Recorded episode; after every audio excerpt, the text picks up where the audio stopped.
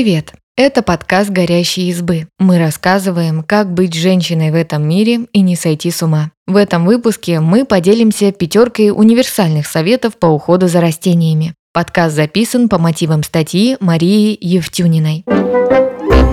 Если вы до сих пор раздумываете, готовы ли заводить растения в доме или пытаетесь оправиться от гибели единственного кактуса, советуем начать с изучения нескольких базовых правил ухода.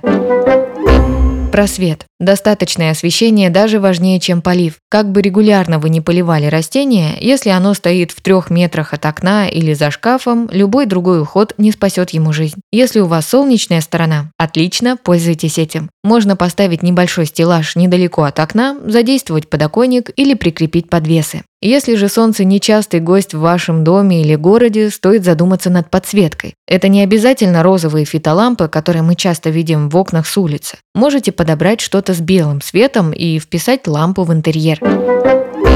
Про полив. Частота и обильность полива зависят от нескольких факторов – сезон, уровень влажности в доме и степень влаголюбивости растения. Обильный полив понравится растениям с хорошо развитыми корнями, большим количеством листьев и тем, кто в активной фазе роста. Например, воду любят монстеры, традисканции и папоротники. Есть также те, чью очередь нужно пропускать на очередном обходе и проверке грунта. Например, все кактусы, суккуленты и замиокулькас не оценят избыток влаги. Перед поливом убедитесь, что земля достаточно просохла. Зимой, если в квартире не слишком сухо, некоторые растения успевают просохнуть только за несколько недель. Самое опасное состояние для растения, когда оно залито. При избытке влаги корневая система может начать гнить. В таком случае нужно выкопать растение, внимательно осмотреть корневую систему, удалить пострадавшие корни, присыпать их пеплом, углем или фунгицидом, пересадить в новый горшок по размеру оставшейся корневой системы.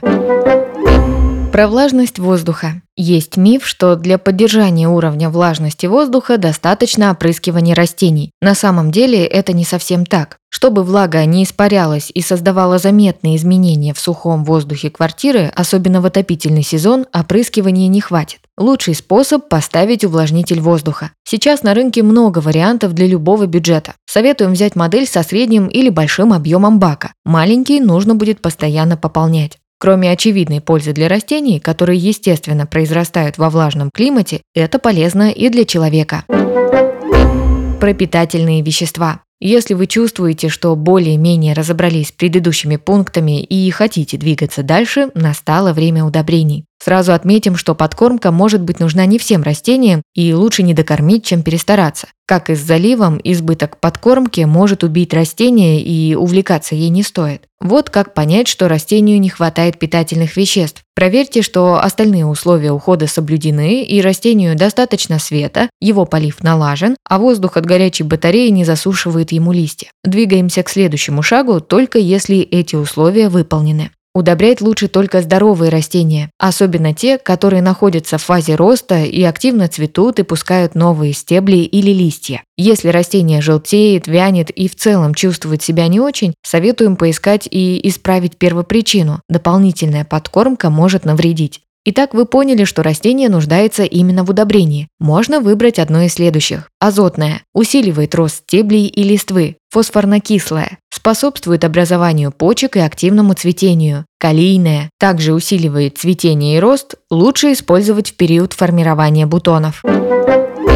Про индивидуальный подход. Конечно, уход за большинством растений строится на основных жизненно важных параметрах. Но как только вы научитесь наблюдать за их состоянием, будьте готовы к поискам подхода к каждому из них. При этом постарайтесь найти ту золотую середину, которая будет вам доступна. Если вы не готовы подписываться на покупку фитолампы дорогого грунта, просто поставьте растения поближе к окну и замешайте им универсальный грунт с минимальным количеством добавок. Помните, что растения должны приносить вам удовольствие, а не быть лишним поводом для переживаний.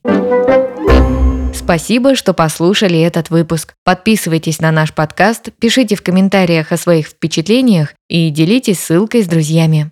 Пока!